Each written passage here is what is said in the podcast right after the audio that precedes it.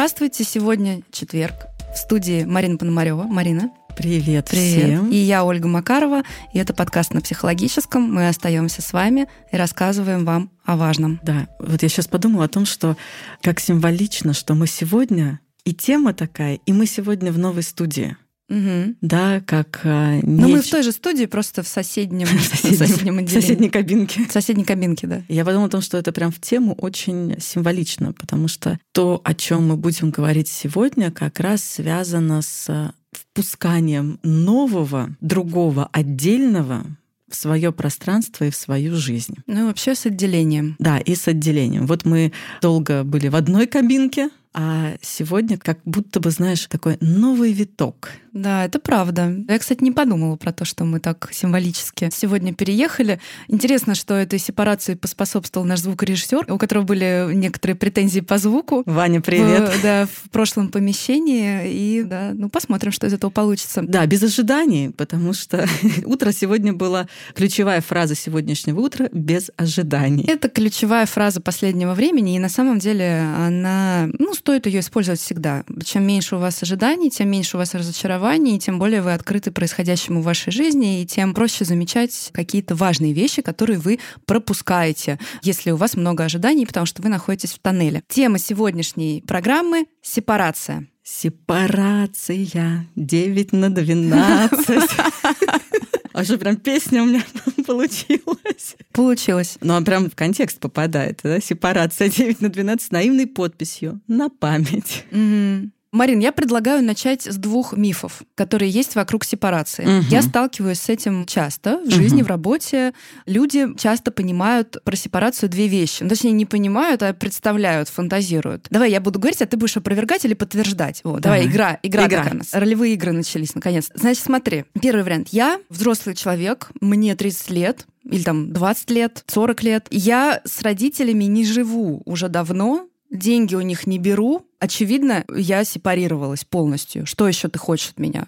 Говорю Мгм. тебе я. А ты Мгм. отвечаешь. А я тебе отвечаю, а как ты понимаешь, что ты сепарировалась? Живу отдельно. Вот это же сепарация. То есть только потому, что ты живешь отдельно и деньги у них не берешь? Да. Это физическая сепарация, это первая А базовая. этого недостаточно? Нет, конечно.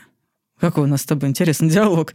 Но нет, конечно, этого недостаточно, Мгм. потому что мы связаны невидимыми нитями, прости господи, да, с нашими, начнем с того, что родителями и нашей семьей в целом на нескольких уровнях. Мгм. Первый уровень это физический. И, как правило, это ну, самый простой уровень, если мы говорим про сепарацию, да, про отделение, то это самый простой уровень сепарироваться физически. Ребята, берите блокнот и конспектируйте. В чат вошла Марина Петровна. Нет, я серьезно. И мы говорим тогда, что, ну, я как это, возвращаюсь к старому доброму раздвоению личности, да, я опять сейчас задала вопрос из воображаемого клиента, и сейчас на секундочку перебегу, вернусь обратно в терапевта на сторону Марины Петровны. И мы говорим, что, по сути, физическая сепарация, она необходима, конечно же. То есть это один из таких это первый. шагов. Это Мгм. первый шаг. Это то, с чего, в принципе, начинается наше движение к автономному существованию. Это физическое отделение. И оно начинается с момента, когда ребенок рождается. Сначала пуповинка перерезается, потом он начинает,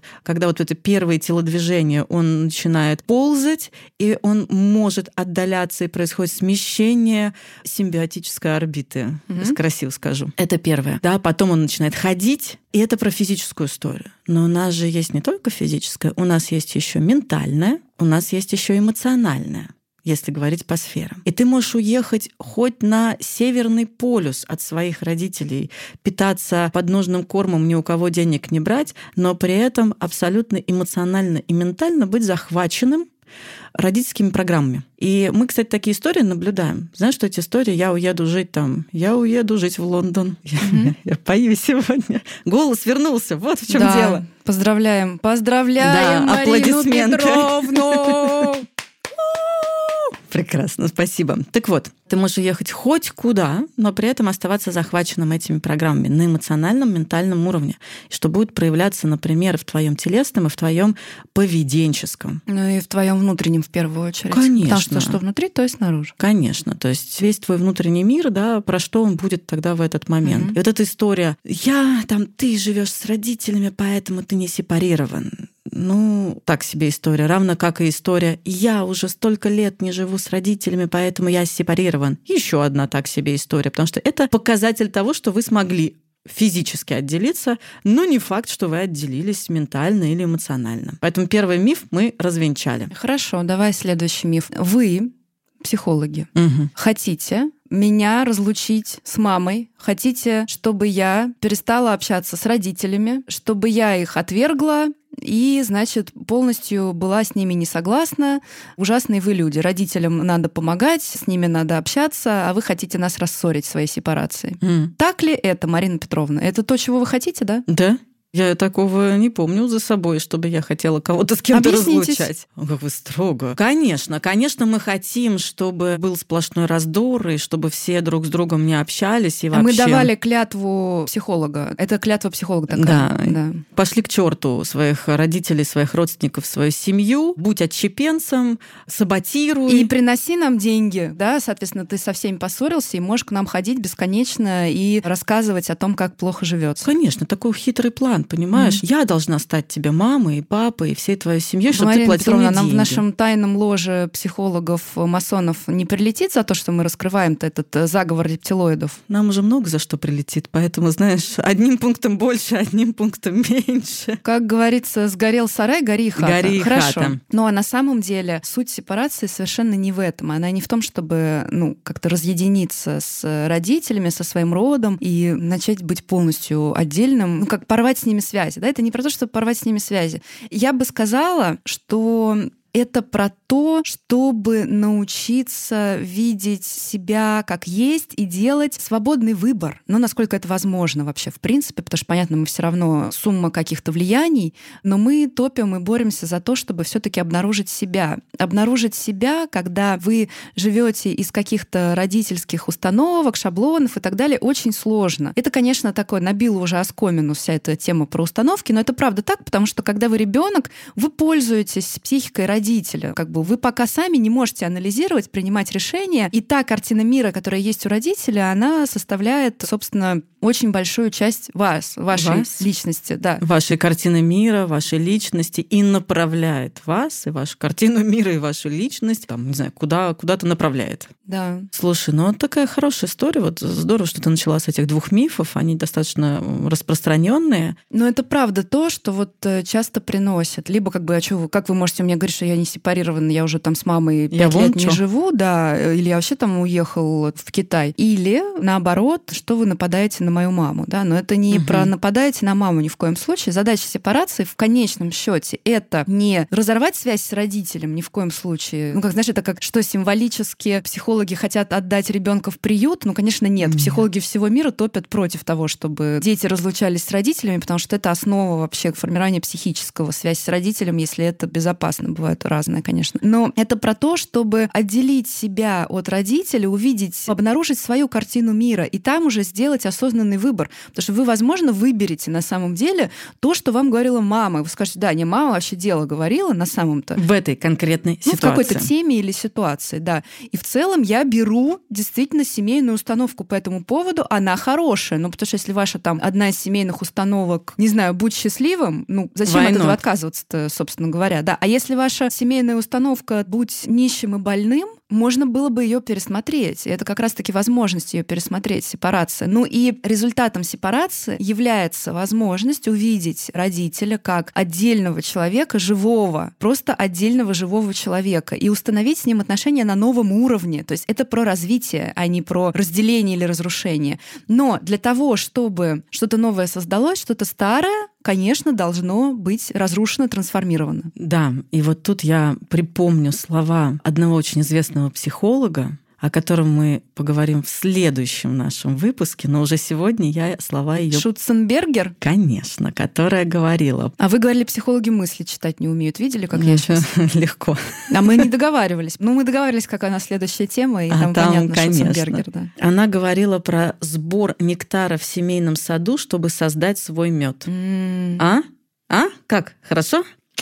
Мне очень понравился. У нее много разных. Красиво, да. Красивых очень оборотов. похоже на то, к чему мы стремимся, правда, да. Да. И из этого мы можем сделать несколько выводов. Первое, что такое сепарация? Прежде всего, мы говорим не про разрыв связей, а про растождествление с семейным, родительским. Вот, для того, растождествление. Да, растождествление с семейным, родительским для того, чтобы выделить себя, свою личность, свой индивидуальный узор, который, безусловно, содержит семейное и родовое, и культурное, и много чего еще. Но наша задача растождествиться, чтобы выделить себя и из этой точки, вот тут Оль, сказал ключевое слово про выбор. И из этой точки делать выбор относительно себя и собственной жизни. Вот это самое важное, потому что когда говорят, ну вы там хотите меня разлучить с родителями, никто вас никуда разлучать не собирается. Более Делать того, нам нечего. Да. Единственный вариант, если это общение, оно бывает разным, и если это общение вдруг вам не то что не полезно, оно разрушает вас и вредит. Так бывает, да. Так бывает, к сожалению. Тогда мы действительно говорим о том, что, вы знаете, на физическом уровне, возможно, имеет смысл на какое-то время поставить поставить эти отношения на паузу для того, чтобы вы могли как-то отстроиться от всего вот этого контекста, да, в который вы погружены, обнаружить, выделить себя, найти какие-то свои собственные опоры для того, чтобы потом, насколько это возможно и в той форме, в которой это возможно, продолжить, например, какую-то коммуникацию. Ну, бывают случаи, когда родители с детьми не общаются год, пять, десять, 20. Это, кстати, тоже не про сепарацию вообще. Это то, что называется контрсценарий. Так вот, основная эта мысль в том, что сепарация — это не разрыв связи или не какие-то супер-пупер идеальные отношения с родителями, мы там душа в душу живем. Сепарация вообще не про это. Это про то, чтобы растождествиться с родительскими семейными программами на какой-то период времени точно, для того, чтобы выделить себя, обнаружить себя, найти какую-то свою внутреннюю опору, свое направление движения, ваша индивидуальная. Индивидуация, да. Вот я хотела сказать, что индивидуация без сепарации, ну, мягко говоря, затруднительно. Ну, потому что мы не можем быть вообще-то уверены, что это действительно индивидуация, а не просто отработка какой-то программы, угу. которую там мама или папа заложили. Да. И вот смотрите, какая штука тут интересная. Ну, мы все родом из детства, и мы все напичканы разного рода программами, установками, конструкциями, ментальными конструкциями, эмоциональными конструкциями, которые достались нам по наследству от наших родственников и непосредственно то, что нам передали наши родители. И с одной стороны, это хорошо и правильно, потому что это то, что нам... Там очень много ресурса. Конечно. И то, что нам дает некую базовую закладку для того, чтобы двигаться, существовать, развиваться и так далее. Но в какой-то момент нам очень важно с этими установками, программами их поставить на паузу и отстроиться от них. Это, кстати, нередко начинает происходить в подростковом возрасте, когда начинается саботаж и бунт, когда подросток начинает активно протестовать против родителей, против семьи, против вообще всего того традиционного, что ему вкладывали в голову, в душу и так далее. Это необходимый этап. Подростки вообще очень теневые. Конечно, потому что как я пойму, кто я, когда я затоплен? У меня есть такой образ, ну как я могу понять, какой я предпочитаю стиль в одежде, что мне идет, что мне идет, что мне хорошо, что мне нехорошо, если меня все время кто-то одевает. Если все время мне приносят одежду, обувь, и меня с ног до головы одевают, и я даже не могу понять. Ты даже не знаешь, какая бывает одежда Конечно. в магазине, потому что ты туда не ходишь и не примеряешь ее. Вот с этим, собственно, такая же история. И поэтому, когда уже мы упоминали, мы касались этой темы в эпизоде про персону. И я, помнишь, говорила, что если вы своему подростку запрещаете там жестко как-то самовыражаться, красить волосы в малиновый цвет и носить какие-нибудь там дичайшие с вашей точки зрения угу. штаны и вообще одежды, то вы тогда будьте готовы, что ваш подросток, когда ему будет 35, вы увидите на Ютубе, значит, его, как он там себе в ноздрю паука засовывает и через задницу его достает. И называет это каким-нибудь... Ой, ладно, не хочу ничего, сейчас лезет опять, как они там... Перформанс. Да, хорошо, перформанс, да. Вот, будьте готовы, потому что это должно будет когда-то проиграться. В любом случае, лучше оно пусть проиграется в подростковом возрасте. И когда говорят родители, что ой, вот эти подростковые бунты, рассказывают вот родители одноклассников, у них такая жесть происходит. У нас вообще чудо-ребенок, спокойный, ничего не происходит. Очень мне становится грустно. Это вот примерно так же, как когда про маленького ребенка говорят, что ой, он вообще спокойный, сам угу. с собой там играет, ему ничего не надо. Дорогие мои, когда ребенку ничего не надо, это значит, что он отчаялся получить ваше внимание, а не то, что он такой спокойный, сам с собой играет. И то же самое с подростком подростком. Мгм. Если у вас тихий, спокойный подросток, который не бунтует, не пытается с вами конфронтировать, Мгм. идти против системы. Ну, про волосы это общее такое место. Понятно, что у каждого там что-то свое, да, там ребенок учился на фортепиано играть, а тут начинает, значит, рок слушать, допустим, да, и это вот его способ идти против там и косуху носить. Сейчас подростки рок не слушают. Раздался голос человека, который вырос в 90-е, в голове заиграл Шевчук. Сейчас, Мгм. конечно, никто так не делает, да, сейчас что там они слушают? Э, рэп. А разные они слушают. Вот разные они слушают. Есть часть подростков, которые слушают Ну, э, рэп. Шевчука-то явно никто не слушает. Хотя, подожди, Хотя, мне подождите. племя- я племянница из Питера разговаривала недавно, 11 лет или 12. Я говорю, Лиза, а что вы слушаете? Думаю, ну сейчас скажет там Моргенштерна. Моргенштерн, кстати, иноагент, запрещенный в России. Не буду называть другие имена, потому что не знаю, вдруг они тоже иноагенты. Про Моргенштерна точно знаю. Я думаю, ну что-нибудь такое назовет. А она такая говорит, ну вот король и шут, кино. Я такая, что? Это Питер, детка, Ну, как я понимаешь? Обрадовалась. Слушай, оказывается, нет, не только Питер. Они котируют короля и шута, и Цоя сейчас дети. К чему мы ведем? Если ваш подросток слушает Вивальди и дни проводит за изучением монгольского языка, потому что хочет очень развивать свой мозг, то это повод очень сильно напрячься. Но только в том случае, если вы не живете в каком-нибудь наркоманском притоне, потому что если вы живете в каком-нибудь наркоманском притоне, и ваш ребенок увлекается, значит, Вивальди и монгольским хотела языком, то как раз-таки все Всё хорошо, он нормально. бунтует против вашего образа жизни, и все в порядке. Уважаемые слушатели, по возможности старайтесь не жить в наркоманском притоне. и вообще оттуда уходить как можно быстрее. Я как раз хотела сказать, что вполне он может слушать Вивальди, вполне он может учить и язык монгольский, и татарский, и какой-нибудь другой язык, который совершенно чуждый для развития своего мозга и интеллекта. Он может увлекаться чем угодно, выращивать, не знаю, там, цветочки или рисовать какие-нибудь комиксы. Вопрос в том, что он пытается выйти, выделиться из системы. Мгм. Каким образом это будет? Кто-то ярко бунтует. Потому что ты говоришь, вот там мне грустно, если говорят, что вот у меня такой подросток хороший, у нас нет никакого подросткового возраста. Мне не грустно, мне жутко. Мне в таких ситуациях жутко, потому что я понимаю, что цена вопроса очень велика. Очень, да, очень. Так же, как и про послушных детей. Ой, у меня зайчик такой послушный, а мне опять жутко, потому что в этот момент происходит, ну, такое, я сейчас громко скажу, да, но психическое убийство внутри себя. То есть мне для того, чтобы как-то не конфронтировать, не проявлять себя, не мне нужно... конфронтировать с семейной системой, да, Да, это такой мне способ нужно, выжить мне для нужно что-то убить в себе или Мгм. очень сильно подавить в себе. Ну и тогда вы должны понимать, что ваш ребенок, вот символически это буквально так в его психике происходит. И буквально, и И символически. так, и так, на самом деле, да, это так происходит, что вот ваш ребенок для того, чтобы выжить в вашей семье, должен часть себя убить, и он этим занимается. И вот это вот то, сколько стоит ваша радость по поводу того, что у вас послушный, удобный Да. ребеночек. Просто имейте это в виду. Да, потому что человек не должен быть удобным. Да, человеку очень важно научиться сосуществовать и желательно как-то более-менее адекватно и адаптивно. Но это тогда, другими. это тогда из какой-то точки умения взаимодействовать с другим, и Да. эмпатичности, и желания Да. создавать вместе комфортную среду, а не из желания подчиняться и быть удобным. быть это удобным. разные мотивации абсолютно. И я думаю, что многие из наших слушателей ну, может быть, не многие, но часть наших слушателей, да, периодически как-то вот, ну, могут обратиться к своему опыту, да, и сказать, да, к сожалению, мне там сейчас, оглядываясь назад, я понимаю, что у меня не было вариантов, и я по какой-то причине вынужден был отказаться от части себя, от большой части себя для того, чтобы... Это когда мы выбираем не себя, а связь семейной системой. Выбор в пользу связи, а не в пользу себя. Да. Напомню, что всегда хорошо выбирать себя Да. в любой ситуации. И мы не можем говорить про безотрывность, да?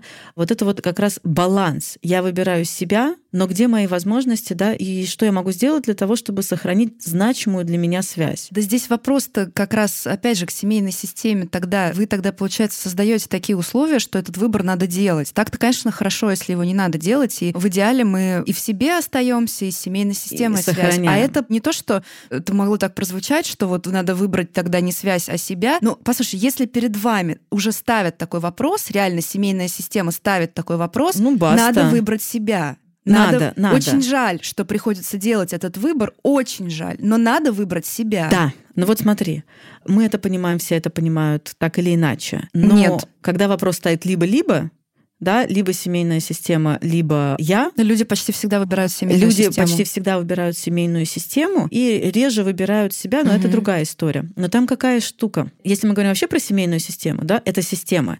И всяк элемент, входящий в семейную систему, априори слабее, чем система. Конечно. Это первый момент. То есть это сделать, когда встает выбор либо-либо, отделиться на самом деле очень трудно. Очень, очень. Система Поэтому держит. я говорю, что в основном человек делает выбор в пользу да, системы. Ну, потому что это крайне сложно и буквально может переживаться как кровь с мясом. Ну, как смерть. И как смерть, и как много еще чего. Второй момент. Когда ты ребенок, это сделать практически невозможно. Нет, когда ребенок невозможно. Потому да. что у тебя еще не хватает мощностей, ресурсов. Господи, зрелости головного мозга даже не хватает. Не хватает. Там ничего не хватает да, для того, чтобы доли сделать еще выбор. Не, не доформировались. И поэтому обычно, ну как бы природа задумана так, что по идее должна система помогать ему Да. отпочковываться. Но увы, система зачастую не может помочь, а наоборот, она содействует тому, чтобы оставить ребенка, потому что мы же знаем, это тоже некий факт, что для кого сложнее сепарация? Для ребенка или для родителя? Для родителя. Родителю зачастую, не всегда, но родителю зачастую сложнее сепарироваться или отделиться от ребенка, чем ребенку от родителей. У ребенка это более естественно. Потому что мы уже упомянули подростковый возраст, и по сути у ребенка, если совсем уж его не задавили, в любом случае вот это естественное движение происходит, когда он становится подростком, Мгм. и он, значит, пытается бунтовать. И если родитель здесь находит в себе силы все-таки, ну, оставаясь в контакте, как-то эту сепарацию в том числе поддержать, то тогда ребенок делает этот шаг всегда, Мгм. все равно делает, да. Здесь уже на стороне родителя мяч, и тут бывает тяжело. Ну и я просто, я не пытаюсь сейчас никого обвинить и сказать, о, там что же вы там не способствуете сепарации. Потому что я сама как родитель, я понимаю, насколько сложно может быть даже в каких-то очень небольших телодвижениях, да, вот как-то отделяться, отделять, помогать отделяться. Конечно. И я наблюдаю там за собой, как за родителем, и наблюдаю там за своим ребенком. Да, действительно, у детей это движение более естественное, интуитивное от. Да, А для родителя это может быть сложно. Конечно. Когда вот оно твое любимое, родное, вот ты его носил, вот ты его кормил, попу вытирал. И вот это переживание, что то, что мой ребенок это как моя часть, да, оно же очень сильное, особенно в наше время. У нас время О, какое? вот Детоцентрированное давай-ка об этом время. отдельно поговорим. Да, и я, кстати, об этом сейчас в последнее время часто говорю, что у нас сейчас время, где ребенок абсолютно на не просто на горшке, а это трон-горшок, горшок и трон. Ну ты поняла меня? Ну да. Вот он сидит на этом троне, Горшок и князь горшок и князь. Хорошо, вот ты сейчас сказала. Он сидит на из этом короля троне. и шута. Помнишь, там был князь и горшок, правильно же? Да, да, да, да, да, да. И, соответственно, у нас абсолютная такая, как это, детоцентрация происходит. Уже какое-то количество, мне кажется, даже... Лет, десятилетий даже. Вот я наверное, хотела сказать да. десятилетие, но на самом деле это последние, ну, лет 20-25, может Ну быть. вот после 90-х, я думаю, это Ну, как вот раз где-то, началось. да, вот где-то с, вот с давай, 90-х. Вот давай про это поговорим отдельно и насколько это вообще все хорошо или плохо. Потому что действительно есть такая штука, как культ детства сейчас, Мгм. и ребенку все дают, значит, везде во все места дуют, и все классно. И тут тогда вопрос. Какая у ребенка мотивация расти и сепарироваться? Да Никакой. никакой. Откуда Ноль. взяться? Есть вот эта вот старая добрая традиция в традиционных обществах и в русском тоже традиционном обществе, на Руси, короче Мгм. говоря, как вообще это было принято. Ну и во многих семьях до сих пор принято. Не буду называть народности, ну, боюсь ошибиться просто где-то. Мгм. Кто-то придет, скажет, нет, нет, это не так, я потому что не этнограф. Что-то могу не знать, точнее, очень много всего не знаю. Значит, как есть обед, за обедом главный за столом кто? Отец. Главный дед вообще. А, дед. Вообще, если он жив, Если да, он если жив? он за столом, то главный дед и самый лучший кусок Ему. получает дед. Потом уже отец, мать, ну и по старшинству. Мгм. И ребенок получает то, что осталось. И это не про то, что ребенка надо ущемлять. Ребенка по-любому, конечно, накормят, да, и все он получит. А когда будет праздник, то, конечно, лучший кусок торта его, да, ну и так Мгм. далее. Но это все для того, чтобы у ребенка была мотивация вырасти, потому что он видит, вот дед большой, взрослый, большим быть круто, большой получает Его уважение, накормят. внимание, бонусы, его накормят лучшим куском каравая. Это очень важно. А сейчас, когда ты получаешь все, родители тебе все организовывают, оформляют, все для тебя делают, все тебе покупают. Зачем взрослеть? Объясните мне, какой нормальный человек в таких условиях захочет взрослеть. И при, Да этом, никакой. и при этом родитель еще, значит, периодически говорит, что как трудно быть взрослым, Мгм. столько проблем, я Мгм. за вас, значит, все делаю. Ребенок на это смотрит, думает, да, да в пизду вообще это все. Зачем мне это все надо? О, Пусть тепленькая пошла, ну, наконец-таки. тепленькая приставка, значит, есть, играть можно, деньги дают, еду готовят. А там вот эта вот ужасная голодная жизнь со студентами в общежитии, какие-то дошираки они там доедают, ну и так далее и тому подобное. Мгм. Слушай, на самом деле вопрос-то такой сложный и очень эмоционально заряженный, не побоюсь этого слова. Потому что ведь немало обращений за последнее время было как раз-таки родителей, подростков и там даже не подростков, а молодых людей 20-25, которые жаловались и говорили о том, что, ну, слушайте, я ему все дала, ну, все дала, ну, все, что только можно было, дала, а он ничего не хочет. А Он почему он хочет должен захотеть? лежать, не знаю, там играть в приставку и вообще еще и требует, почему я ему там, не знаю, не приготовила завтрак. Ну как же так? Ну, Отматываем так? на два выпуска назад в исходно позитивный материнский Да. комплекс в отсутствии своевременной сепарации, делаем перемотку и вспоминаем, что это происходит. Здесь очень важно что? Понимать. Конечно, родителю это все тяжело. Ну, конечно, Очень. родитель, наверное, если бы мог, из-под своего крыла бы никогда не выпускал, и понятно, что это ужасно сложно, это Мгм. это часть. Как бы сепарация — это говно, трубы. А, Вот, кстати, суперский, суперская метафора сепарация — это «Побег из Шоушенка» фильм, где он по этим Да. там трубам с говном оттуда выбирается. Посмотрите, посмотрите, А, пересмотрите. кстати, фильм шикарный. Шикарный. Это метафора сепарации. Она вот такая, там вообще не будет приятно. Очень часто люди на приеме, когда, значит, мы подбираемся к этому вопросу, а он очень тяжелый, Мгм. и они встречаются с огромным количеством сложных чувств. Ну, как бы главные, так сказать, спутники сепарации, это, конечно, гнев и вина. И они говорят, а как-то можно без этого сепарироваться? Ну, как бы спокойно, хорошо. Нет, Нет, никак. no way. Невозможно, нельзя. И очень важно понимать, что да, это все сложно, да, эти чувства есть, вы их испытываете, они настоящие. Мы не говорим, что родитель какой-то там, не знаю, какая-то деревянная кукла, которая типа Мгм. вырастила и пошла дальше без чувств, все, отпускай своего ребенка. Это сложно. Но тут очень важно понимать, что это для него, это в первую очередь необходимо вашему ребенку. Ну и вам тоже, Вам потому что вам бы тоже. неплохо бы свою жизнь тоже иметь. Сейчас про это тоже Мгм, поговорим. мгм. Но ребенку это необходимо.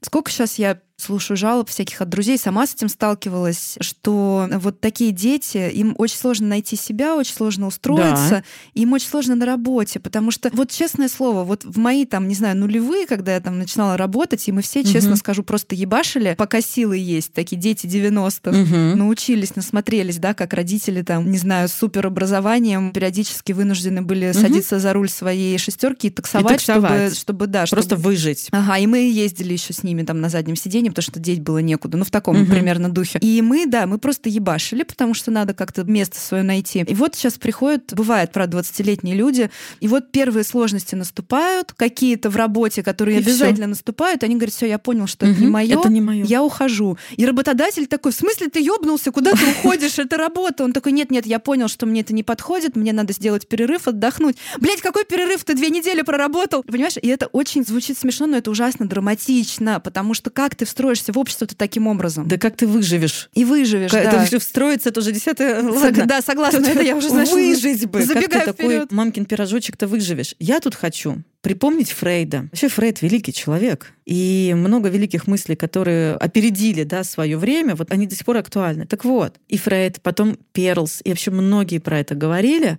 про то, что есть два условия развития. Поддержка и фрустрация. Мгм, мгм. Если слишком много фрустрации, то, естественно, это очень травмирует. Хотя, кстати, выживаемость у них, если уж они выжили, то выживаемость у них выше. Мгм. Соответственно, если много фрустрации, то это очень сильно травмирует и делает, например, там, не знаю, создает какой-то ригидный характер, там, свои трудности. Но есть второй вариант, когда недостаточно фрустрации, когда слишком много питательной среды и поддержки, тогда не происходит развитие. То есть и в том, и другом случае развитие затормаживается. Но второй случай, Это я, кстати, не склоняю к тому, что давайте всех фрустрировать теперь направо и налево. Но второй случай, когда очень много поддержки, в этом случае у нас, конечно, выживаемость сильно снижается, потому что человек никуда себя не может приткнуть, везде сплошные трудности, он очень уязвим. Привет, депрессия, о которой мы, кстати, очень много сейчас говорим, про определенное поколение людей, не будем показывать пальцем, там не все, конечно, но вот есть прям целый срез, на котором мы видим, что вот этих ребят, ну, явно их слишком пестовали, видимо, после 90-х, после вот этой жести и трэша, который происходил в 90-х, их явно ну, после сильно... Великой Отечественной войны, а вот смотри, всего вот этого. Да, да, у нас на самом деле качель качелька-то качнулась в другую сторону. Сто лет у нас были войны, репрессии, войны. То ли делать сейчас. Хорошо, что всего этого нет. Ну, Слава богу. Вот повезло нам наконец-то. Качелька-то обратно. Потом у нас качелька качается в сторону более-менее, начинает вроде бы как люди выдыхать. То есть, когда все эти были там войны, репрессии, войны, соответственно, было не до детей. Там кто выжил, тот молодец. И, естественно, потом качеля идет в сторону того, что дети высшее благо, мы это будем их... центризм. Да, да, мы будем их холить или лелеять. И оно понятно. Мне да? лично это очень Конечно. понятно. Да, сейчас, понятно, у нас качель-то опять пошла в другую mm-hmm. сторону, потому что здесь опять нужно хоть как-то вообще устоять, выжить, сохранить кукуху. Так вот, первый мой важный тезис, он про то, что есть два условия развития. Ну, как обычно все, стоят два стула. Да, но они работают вместе. Но на них на оба надо сесть, да. Они работают исключительно угу. вместе. Поддержка и фрустрация. Да, да, для развития фрустрация Зачем необходима. человеку да. развитие? И вот это главный вопрос, на который нужно каждому из нас ответить. Себе, самому. Прежде всего себе, ну и вообще как на эту тему поразмышлять. Я часто повторяю о том, что что такое воспитание. Воспитание заключается в том, что моя задача физически, эмоционально, ментально вырастить ребенка таким образом, вложить в него то и способствовать тому, чтобы впоследствии он смог стать самостоятельным, автономным, он смог обеспечивать себя, я имею в виду заботиться о себе, строиться в социальный мир и обеспечивать себя, зарабатывать себе на хлеб, желательно с икоркой. То есть это генеральная линия, для чего мы воспитываем, и это же генеральная линия развития. Мы развиваем развиваемся для того, чтобы. То есть это первая история. Вторая история, я тут прям хочу на твою откликнуться по поводу сепарации.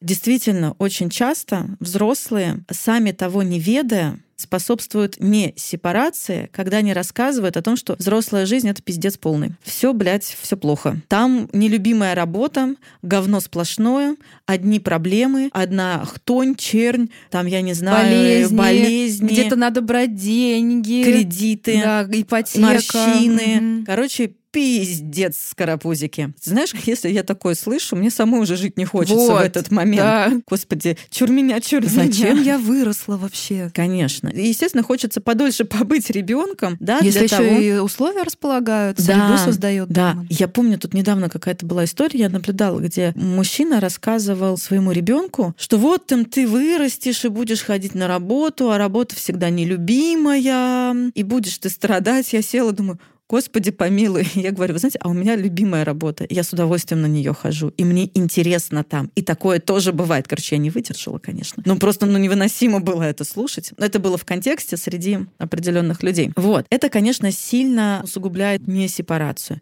И третий тезис, который я хотела ввести, Котики, если вы не сепарируетесь в подростковом возрасте, если вы не сепарируетесь в ранней юности, вы обязательно добьете эту тему, но сделаете ее, сука, так криво, как только это возможно. Например, вы поженитесь или там выйдете замуж, а потом начнете разводиться. Вы начнете, другими словами, отыгрывать сепарацию. Поэтому нравится, не нравится, сепарация будет присутствовать в вашей жизни. Вопрос, как и где, и что вы будете с ней делать. Ну, это же известная история, да, про mm-hmm. то, что несепарированный мамкин пирожок пирожок, неважно какого пола, цвета, принадлежности, идентичности, он потом бежит в отношения и начинает вот эту несепарированность с родительской фигурой, с родительскими фигурами, я бы сказала так, он начинает ее активно отыгрывать в отношениях. Здравствуйте, разводы, здравствуйте, вот эти вот всякие жуткие такие теневые истории, которые начинают проживаться, здравствуйте, все эти перепрыгивания с объекта на объект, да, и некоторые так этим увлекаются, что, собственно, они выбирают себе партнеров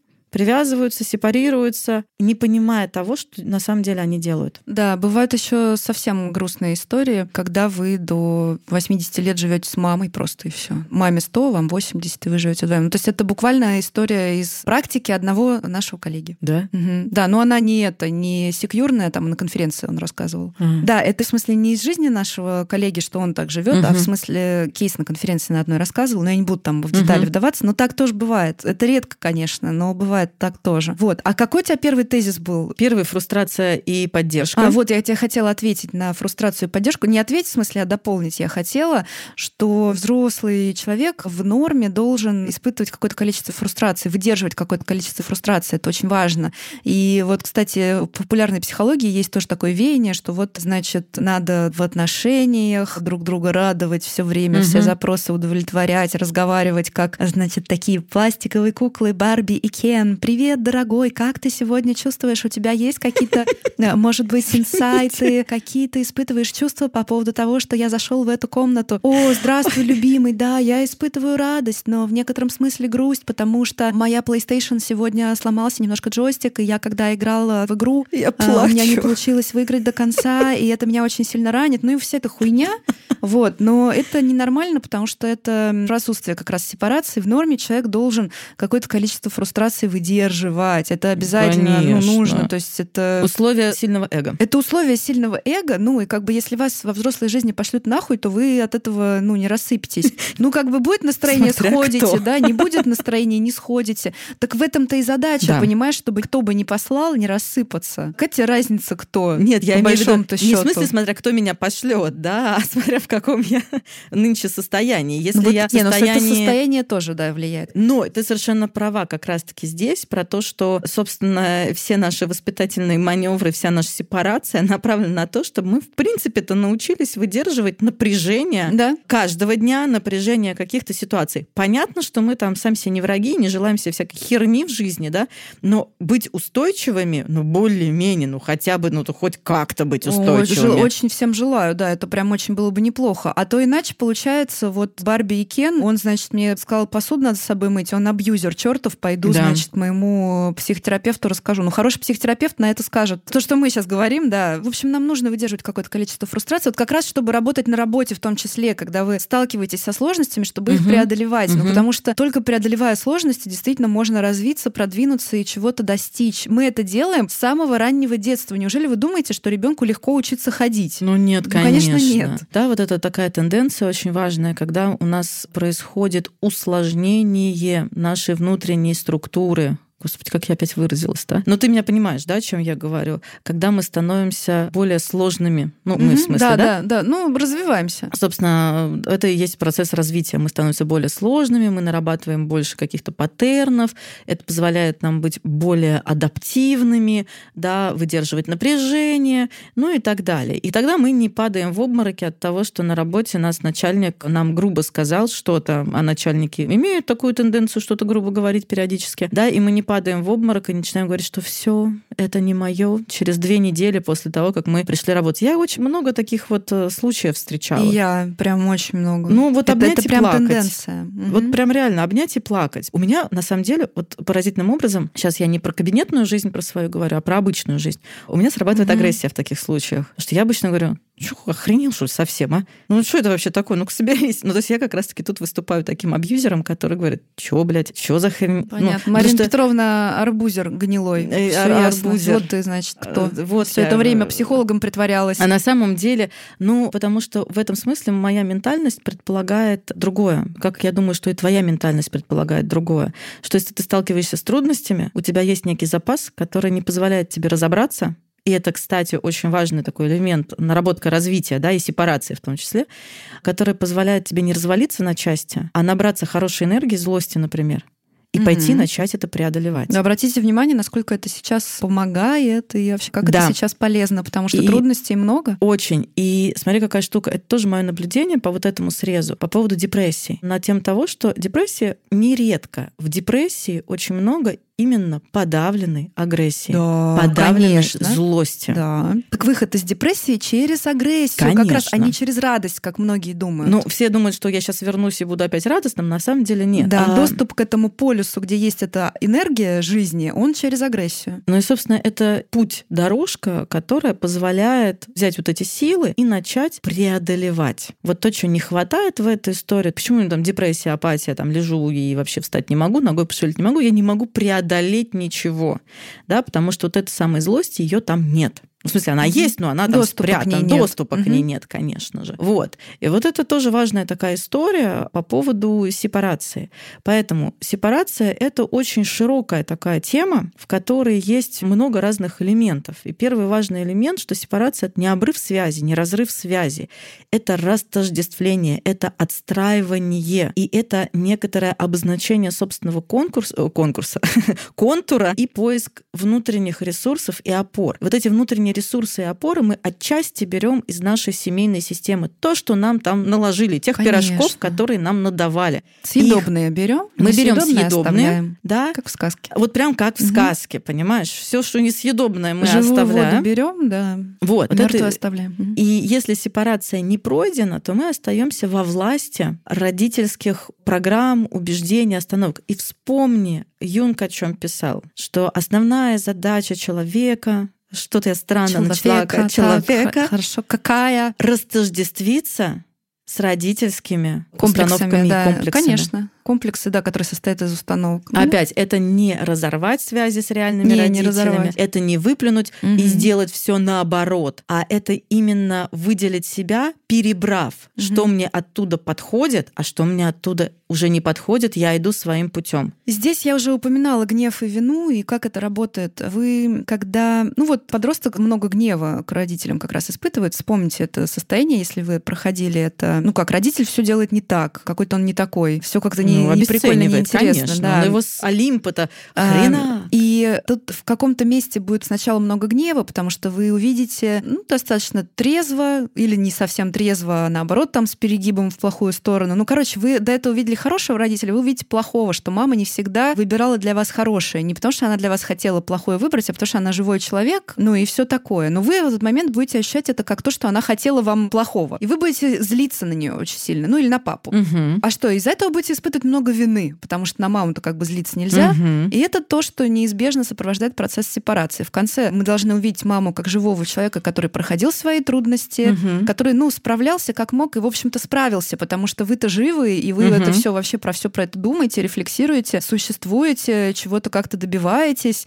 И с этим человеком познакомиться уже с отдельным. И хочу важную еще какую вот вещь сказать. Мы с тобой в начале эпизода говорили про то, что, ну, бывают такие случаи, когда, ну, с родителем общаться невозможно по каким-то причинам. Ну, он не хочет, или это для вас очень деструктивно. Так бывает. Разрушающее. Разрушающе, да. И хороший, конечно, вариант сепарации звучит как то, что вот вы, значит, там прошли эту мясорубку, а потом вернулись друг к другу и общаетесь на новом уровне хорошо, и отношения стали лучше, но это не всегда возможно. И здесь важно понимать, что вы делаете 50% своей работы. Если ваша мама или ваш папа 50% своей работы не делают, никак не меняются в этой ситуации, ну извините, они так выбрали, вы на это повлиять не можете. Вы, Вот. главное, делаете 50% своей. Выбор. И не всегда это заканчивается очень хорошо, когда вы начинаете вот супер, значит, классно общаться. К Это- сожалению. Это важная история, что вы делаете свои 50% работы, вы делаете свой выбор. А они делают свой. Они делают свой. И вы на других повлиять не можете. Есть у нас то, чем мы можем управлять, на что мы можем влиять. Это все, что связано с нами, там, нашими чувствами, эмоциями, поведением, мышлением. А есть все остальное. Природа, погода, другие люди, Вселенная и так далее. То, на что мы не можем повлиять. Мы можем предложить свое и на это получить какой-то отклик. И он не всегда положительный, к сожалению. Или к счастью. Я не знаю. Еще один из таких знаков сепарации, того, что это произошло, это как раз-таки вот возможность уважать выбор родителя. Даже Мгм. если он с вашей точки зрения абсолютно, ну, неприемлемый, плохой, неподходящий Да. или еще какой-то, но ваш родитель это отдельный взрослый человек со своей внутренней жизнью, и он это выбрал, и это приходится уважать. И когда вы это можете делать, я вас поздравляю, вы, скорее всего, сепарацию прошли. А пока до тех пор, пока пока вы находитесь в том месте, где вы хотите научить маму правильно угу. жить, чтобы она жила угу. так, как вы хотите, чтобы вот вы знаете, как правильно она нет. И, кстати, вот это место, где мама ваша смотрит первый канал, там, а вы угу. читаете BBC, это то же самое место. Как бы мама может смотреть то, что хочет. Да, это вам кажется абсолютно неправильно. Дичью. Ну и, соответственно, сейчас все процессы усилились. Время для индивидуации очень подходящее, как бы то ни было. И как раз процесс сепарации, он тоже может быть запущен. Вот обратите на это внимание. Да, да. Я вот что хотела дополнить по поводу, как понять, что сепарация, ну, там более-менее пройдена или близится к завершению. Понятно, что это не какой-то результат. Вот она есть, мы поставили пятерку и пошли дальше. Это все равно некий виток, это некий процесс, который позволяет нам и дальше, значит, по тексту. Так вот, первое — это у меня есть мой выбор, да, я имею право на свой выбор, а мои родители имеют право на свой выбор. Я могу с этим не согласиться, потому что принятие не значит согласиться. Да, не значит, конечно. Да, я могу с этим не соглашаться, но это взрослые люди, которые сами несут ответственность за свою жизнь. Угу. Второй момент — это благодарность. Угу. У меня есть благодарность за то, Пусть это будет какой-то малюсенький такой, знаешь, малюсенькая деталечка, но я благодарю родителей за то, что они вот здесь мне это дали. У меня может быть много по-прежнему каких-то чувств и эмоций, я с чем-то не согласен, но, во-первых, эти чувства и эмоции уже не такого накала, да, что мне хочется разрушать, или я там страдаю от вины, или я хочу их чему-то научить. Да, мне может быть грустно, мне может быть печально, мне может быть горько, и мне может быть даже до сих пор больно от чего-то, что я там чего-то не получил, например, да. Но при этом у меня есть благодарность за что-то. Я говорю, окей, так оно есть. Вот такой мактуб. Вот. И третья история про сепарацию, про то, что у меня а, есть нечто свое. Угу. Вот оно, оно что-то мое. И я себя в этом обнаруживаю. Вот это мой стиль, вот это моя манера, вот в этом моя индивидуальность. Да, там есть вклад, может быть, вклад отовсюду, но я это переживаю и чувствую как мое уникальное и индивидуальное, аутентичное. Угу. И вот это тоже важный такой момент, когда мы двигаемся в сторону сепарации по поводу того, что ты сказала. Прям вот я подписываюсь на 157 тысяч процентов по поводу того, что нынешнее кризисное, пиздецовое, тяжелейшее время одновременно поднимает, не только колышет все коллективное и наши умы, сердца колышет от пиздеца всего происходящего, но поднимает все наши незавершенные процессы. Вот что было три года назад, сейчас еще более усугубленный вариант, да, поднимаются все, и в том числе процессы сепарации. И я все время на это обращаю внимание, что, например, что три года назад, что сейчас, количество расставаний и разводов повышается. И это не всегда про то, что люди вдруг проснулись и обнаружили, что вот они какие-то там неподходящие друг другу. Да? Первое — это как раз про то, что не хватает мощностей для того, чтобы выдерживать общую нагрузку, и мы начинаем сливать на партнеров и вообще проецировать с еще большей силой на партнеров что-то и мочить партнеров. А второй момент — поднимаются процесс сепарации, и они начинают проживаться вот таким образом. Там, где мы пытаемся сепарироваться с родительским, мы это делаем через то, что у нас есть под рукой. Через повестку. Да, угу. и я тоже такое нередко в последнее время повторяю, что у нас есть коллективные, у нас есть индивидуальные, у нас есть еще семейные, да, вот такие три уровня, я грубыми мазками это рассматриваю. Так вот, коллективное, семейное мы проживаем через индивидуальное. Мы не просто коллективное там как-то чувствуем, оно проходит буквально сквозь нас и через наши сложные, уязвимые места, хрупкие места, оно начинает выливаться из да, нас. Точно, да? выплескиваться. И да. начинает прям вот выходить. И поэтому мы это коллективное зачастую проживаем не на уровне а, а на уровне каких-то конкретных своих локальных ситуаций. Угу. И вот про это тоже важно помнить. И когда вы в следующий раз там захотите что-то такое сделать, вы подумайте, про что это сейчас процесс. Это еще и о том, что когда вы читаете какую-то новость, и у вас отрывает жопу просто от возмущения угу. или еще от чего-то такого остального, то ну, это не про новость, это про вас. Это отражение какого-то личного процесса, да, или семейного. Это про вас. Это важно, правда, понимать. Если бы это все поняли, то ну, ничего бы не было, мне кажется. Было бы что-нибудь другое. Не, было, было бы что-то, что-то... Может быть, это было бы хорошее. Я и говорю, было бы что-то хорошее, да. Я имею в виду, что не было бы того, что сейчас мы видим, вот это вот беготня. Ну, было бы сложно втягивать в информационные войны людей, потому что человек бы это отрефлексировал бы, замечал бы и говорил, так, что-то меня с новости с этой вынесло, а это вообще о чем? Ну, угу. я не говорю о новостях, с которых там всех выносят, там война началась, да, не, mm, там эпидемия началась, там наводнение началось. Ну, понятно, это архетипический уровень. Я говорю про более какие-то мелкие новости, какие-то вот такие более повседневные, которые связаны с повесткой. Вот это вот чаще всего про такое. О чем еще хочется сказать? Хочется сказать, что в нашем обществе сегодняшнем, ну, условно-западном, потому что я так делаю противопоставление всегда условно-западного общества, условно-традиционному обществу. И когда мы говорим, например, о России даже, или о любой другой стране, ну, не о любой, ну, о России точно, да, она огромная. И здесь есть примеры и традиционных, конечно, угу. укладов, да, на Кавказе, например, и таких более обращенных на Запад, потому что, ну, я напомню, да, что половина России — это Европа. Я вот уже вторую передачу напоминаю, но почему-то мы стали про это забывать. Посмотрите посмотрите на карту, да, ровно половина России — это Европа, ровно половина — это Азия. В этом наша очень такая специальная особенность. Ну и в Азии, в азиатской части тоже там, понятно, много традиционного. Так вот, что я хочу сказать. Не хватает вот в этом условно-западном укладе жизни, я использую эти слова, потому что мы тогда понимаем, что я говорю, да, просто не цепляйтесь к этому угу. западному. Это просто, чтобы было понятно. Не хватает инициаций, через которые как раз-таки можно сепарироваться и взрослеть. Этого мало. Просто для примера. Вот например, у иудеев есть бармитсва, угу. один из ритуалов инициирующих, важный.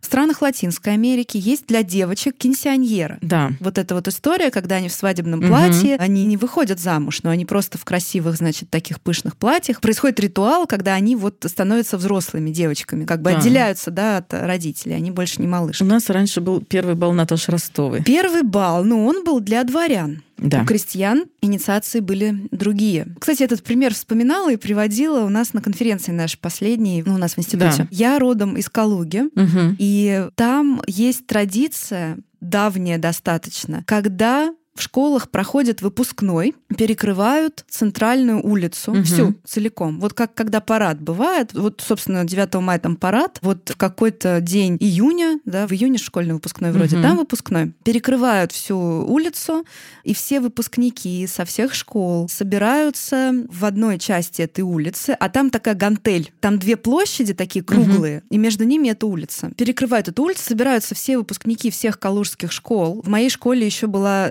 экстра традиция, мы заказывали троллейбус Троллейбус, не автобус, не автобус. Не что-то. Да, и мы ехали на троллейбусе от школы туда. И весь город собирается, собственно, туда угу. смотреть на выпускников. Вот как на параде, все угу. выстраиваются вдоль этих улиц, и все школы идут, вот, значит, переход из одной этой площади на другую площадь, к Вечному огню, кстати. Потом там, или потом, или до, я уже не помню, там какой-то концерт там. Ну, короче, там уже какой-то угу. праздник, уже потом все выпускные у кого где. Но вот этот вот ритуал, вот эта вот традиция, когда тебе там 17 или 18, во сколько сейчас школу заканчивать. Ты все вылетаешь из гнезда, становишься взрослый, собирается весь город, и ты в красивом платье или в красивом костюме. Ты долго готовился. Ты идешь из одной части, с одной площади на другую через весь город, и все угу. на это смотрят, и все тебе машут, радуются и провожают во взрослую жизнь. И я только, когда выросла уже, я, во-первых, поняла, что это, оказывается, не в каждом городе такое да, происходит. Я, я родом из Москвы, у нас такой гантели нет. Вот. А во-вторых, я поняла, как это круто, потому что это вот такая, правда, инициация. Причем такая всем городом тебя во взрослую жизнь провожают. Но вот в Питере есть вот алые паруса. Алые паруса. Вот я просто, когда я выпускалась из школы в лохматом году,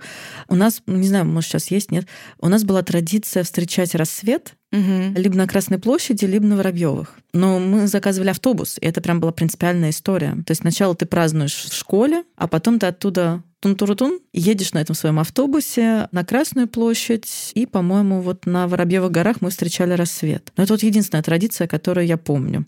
Больше в Москве и не помню никаких. Mm-hmm. Может, есть. Ну вот такие вещи, они очень важны, хотя кажется, что ну какое-то мероприятие массовое, ну что это, ну не всем это нравится, но это очень важные вещи. Ну в Советском Союзе с инициациями все было вообще четко. Вот да. это вот там пионерия сначала, нет, да. октябрята, октябрята, пионер. Пионеры. Ты была октябренком пионер? Нет, я, а я, же, была... я в 89 году родилась, я а, уже я была не октябренком, я была пионером, а к моменту, когда надо быть комсомольцем, не до... я не доросла. Советский Союз не дотянул. Советский Союз, да, не дотянул. Понятно. И нас принимали в пионеры. Ну, я жила в центре, и, соответственно, школа у меня была в центре.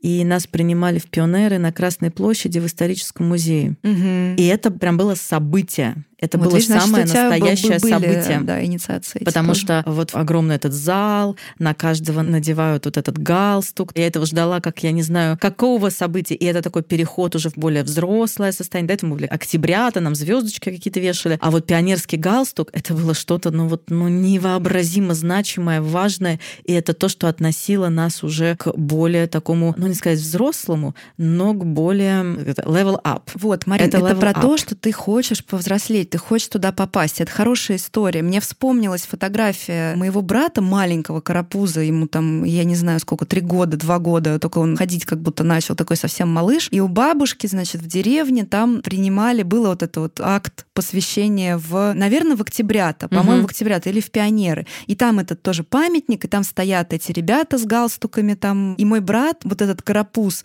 рядом с краю с ними стал и сфоткался, потому что даже карапузу, ну так это было как бы интересно, что ему да. вот, ты вырастешь, тебя тоже примут. И вот бы скорее бы я бы тоже с ребятами стоял. Это про то, что ты туда хочешь. Да, но там тебя не просто примут, надо не, не это просто... заслужить. Да, да, да. То есть у нас не принимали в пионеры там, если у тебя были какие-то там двойки или было плохое поведение. То есть это прям была угроза, угу. что если ты, вот у тебя здесь плохо, здесь плохо, здесь ты не дотягиваешься, фиг тебе, а не пионерия. Угу. Понимаешь? Опять-таки же я застал не так много, но я думаю, что там богатая, ну все вот эти вот книжки, песни, рассказы про то, как это было, оно, конечно, про такое посвящение, про этот это который надо... Прямо инициация. А угу. у нас была еще, и до сих пор, мне кажется, не знаю, оставляют ее или не оставляют, когда девушка выходит замуж, я не большой знаток их, но когда на свадьбе мама провожает тоже, есть часть отца, когда он провожает дочь во взрослую жизнь, угу. и есть часть мамы, когда она провожает во взрослую жизнь, и она что-то там передает, там либо какую-нибудь свечу, которая будет там огоньком для ее личного семейного счастья или там домашнего очага,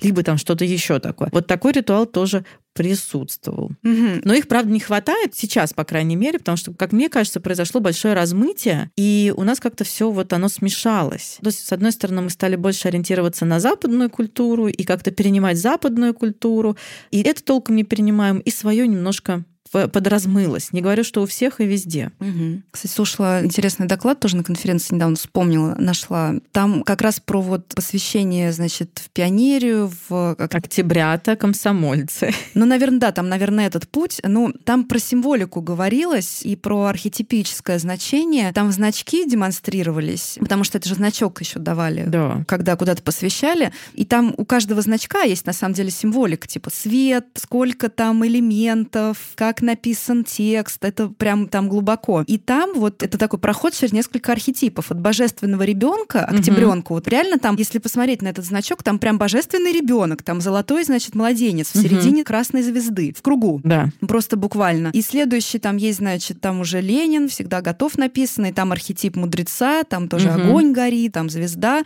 И третий там уже прям однозначно вождь, там тоже профиль угу. на флаге, аббревиатура. То есть, ну, у этого, правда, был глубокий смысл смысл. И в этом плане это хороший пример. Вот это хороший пример, потому что такие смыслы нужны, чтобы мы могли, ну, мы как бы каждый за свое развитие сами отвечаем, да, но есть угу. все-таки такая вещь, как коллективное развитие, развитие общества. И для развития коллективного вот такие вещи, они нужны. Да, соглашусь. Вот это хорошая вещь. Жаль, что воспользовались ею не очень хорошо. Это другой вопрос, да. да. То есть, ну, слушай, все да, яд, все да, лекарство. Это, это да, угу. это такой основной принцип. Ох, знаешь, я заметила, что сегодня мы с тобой так увлеклись беседой. Во-первых, шуточек было мало. И матерка тоже немного. Ну, надеюсь, наши слушатели это как-то переживут. Я тоже на это надеюсь. Ребят, держитесь. Продержитесь, да, без мат. Ну, кто-то отдохнет, кто продирается через наши шуточки и мат. Ну что, мы рассказали вам про сепарацию основные такие моменты. Понятно, что все затронуть в одном выпуске невозможно. Это большой-большой процесс, который индивидуален для каждого. У каждого свой рисунок психики. И сепарацию мы тоже угу. проходим все по-своему. Есть общие вещи, о них мы вам рассказали. Важно смириться с мыслью, что это не бывает легко и приятно, это невозможно. Но это того стоит, потому что выход из сепарации сепарации — это возможность жить свою жизнь, соединяться с собственными смыслами, идти по пути индивидуации. Рекомендую всем пересмотреть «Побег из Шоушенка», и там это показано ну, очень красиво, очень символично, угу.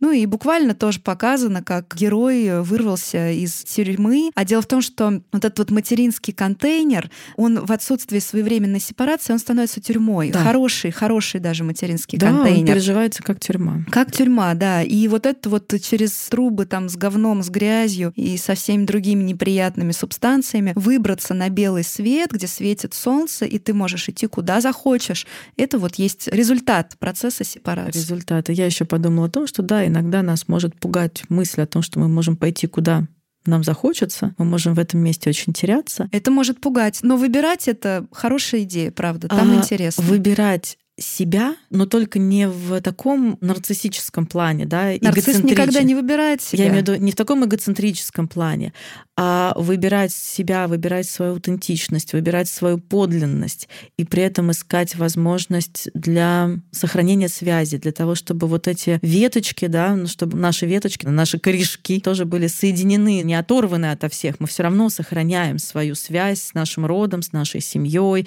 с нашими родителями. Но вот в этом собственно, и сложность, но на это и направлена сепарация. Так она помогает как раз-таки все это выстроить да. и сохранить вот, вот именно здоровую связь. А, я об этом и хотела сказать. Я хочу еще раз повторить о том, что сепарация это не про обрыв, это не про разрыв, это не я такой пошел, значит, своим путем, а я выбираю свою подлинность, я выбираю свою аутентичность, и при этом я выбираю укорениться вот в здоровом состоянии, укорениться со своими родителями, со своим родом, то, что меня будет питать от них и двигаться дальше вот, собственно, в своей аутентичности такой, в своей автономии. Вот. А еще я хотела, наверное, со своей стороны завершить сегодня на том, что некоторые специалисты очень известные, например, Отто Кернберг, да, потом некоторые еще другие специалисты, они берут в терапию в анализ только тех, кто способен самостоятельно платить за себя. Да, что анализ будет доступен тому, если ты хочешь как-то углубиться внутрь себя и максимально расширить свое внутреннее пространство,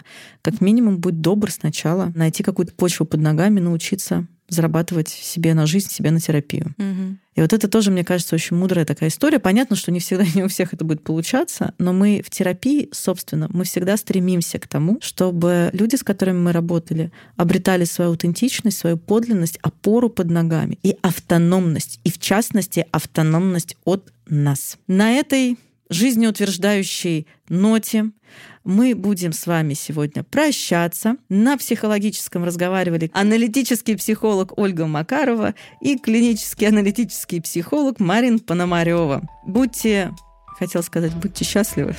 По возможности. По возможности будьте счастливы. Берегите себя и своих близких. Всем пока. Всем пока.